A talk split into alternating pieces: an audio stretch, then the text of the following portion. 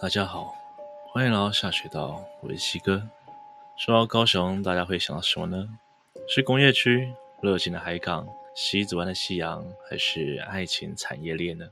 然而，说到高雄的灵异鬼楼，也是充满诡异神秘的色彩。今天西哥教大家来去高雄，来跟大家聊聊高雄的凶宅，传说中台湾的第一鬼楼。说到高雄的鬼楼，不能不提提这栋公认的鬼宅——九龙大楼。高雄市盐埕区的九龙大楼，二零一八年时被挂上白布条，黑色大字上写着：“本栋凶宅敬请举办超度法会。”这还是七哥第一次看到有人把这样的布条挂在建筑物上面。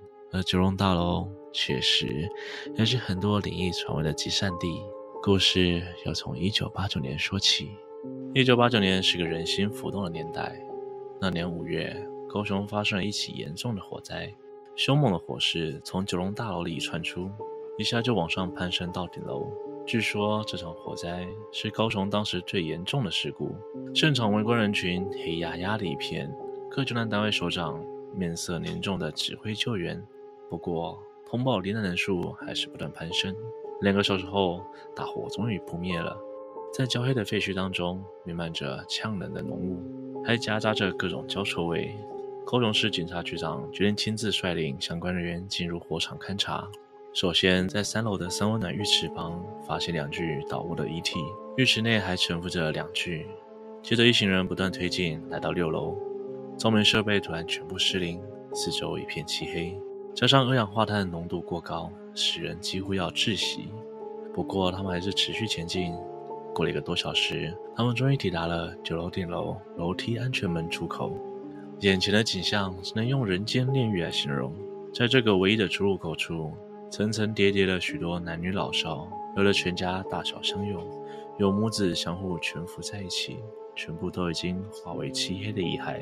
就算没办法看见他们的表情，但也不难想象生命结束的前一刻，他们心里的恐惧、惊慌与无助。这个安全门上了锁，这把小小的锁锁死了这十九条生命逃生的希望。现场的状况让所有人为之鼻酸。这场火灾总共带走了二十多条人命。当时警方虽然查出是纵火，却迟迟没有办法找出凶手。不过天网恢恢，疏而不漏。就在罹难者头七那天，案情竟然出现重大突破。不到二十四小时，纵火犯就落网了。三名凶手一一落网，其中两人被判死刑，隔年伏法。然而，九龙大楼的故事却没有在这里结束。灵异的传闻从这栋大楼的四周开始蔓延，总有路人经过，无意间抬头会看到白影从漆黑的窗户一闪而过。如果是晚上，可以看见有人在里面走动的影子，甚至有人在深夜里听到惊慌逃跑、呼救的声音。不过抬头一看，却什么都没有。那些枉死的灵魂从来不曾安息。也曾经有人贪小便宜，买下地下室的二楼，共三层楼来当做自家住宅。没想到刚搬进去没多久。家人们个个随雨连连，还办了丧事，吓得连忙搬走。除了九龙大楼之外，还有一栋非常诡异的大楼。诺贝尔大楼是高雄有名的鬼楼。这栋大楼因设计的关系，阳光常年无法照射进去，阴森的氛围让许多人进去之后就感到头晕不舒服。就算只是从旁边经过，也不敢乱讲话。曾经网友分享自己短暂住在那里的经验：那个周末和他同住两个室友都回家乡去了。只剩他一个人待在高雄，当凌晨却突然听到厨房传来摔碗盘的声音，声音非常真实。当下他还以为哪个室友回来了，于是他去敲了敲室友们的房门，两间房间都有人从里面敲门回应。网友觉得奇怪，便回到自己的房间打电话与室友联络。不过室友却都表示他们都没有在高雄。这时网友隐约感觉得到事情不对了，但由于夜已深，他只想投入棉被的怀抱。然而，厨房却持续传来冰箱门开开关关的声音，还有吵架的声音。更诡异的是，只有经常来淋浴的水声。网友实在受不了了，决定走出房间念佛经。没想到空无一人的客厅里，却莫名有种拥挤而窒息的感觉，仿佛里面挤满了看不见的人潮。让我将这段看似荒谬的经历分享到网络上，没想到却引起广大回响。这栋大楼的诡异，早就是高雄人所公认的了。凤山的联合医院曾静静地矗立在五甲路上，大多数网友对这栋大楼的印象不好。有人觉得内部的格局怪异，有人觉得周围阴气很重，而医院荒废之后，晚上看起来更加阴森诡异。尤其二楼不知道为什么有两个大洞，而种种灵异的传闻是从一个台风夜开始的。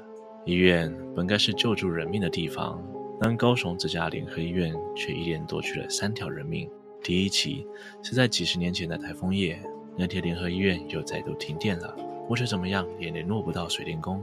原来是水电工自主放假，而电对于医院的种种设施来说非常重要，所以院长一气之下就把水电工开除了。这个台风夜，院长派自己儿子查看状况。然而，就在儿子上去不久之后，突然从外面传来一声巨大的声响，接着空气中传来一阵焦臭。原来是院长的儿子不熟悉操作，就这样被电死了。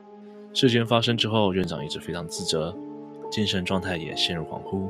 不过，更严重的事件发生了。当时在医院里也有属于护理师的宿舍，许多护理师都住在那里。就在院长儿子头七那天深夜，宿舍的护理师们都听到了奇怪的声音，甚至在阴暗的厕所内听到奇怪的撞击声。大家纷纷猜测，会不会是院长儿子回来了？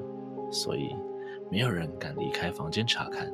然而隔天早上，护理师们才发现，其中一名护理师衣衫不整地倒卧在厕所内，脸上还留着惊慌痛苦的表情，肢体僵硬扭曲，身上的血迹早已凝固。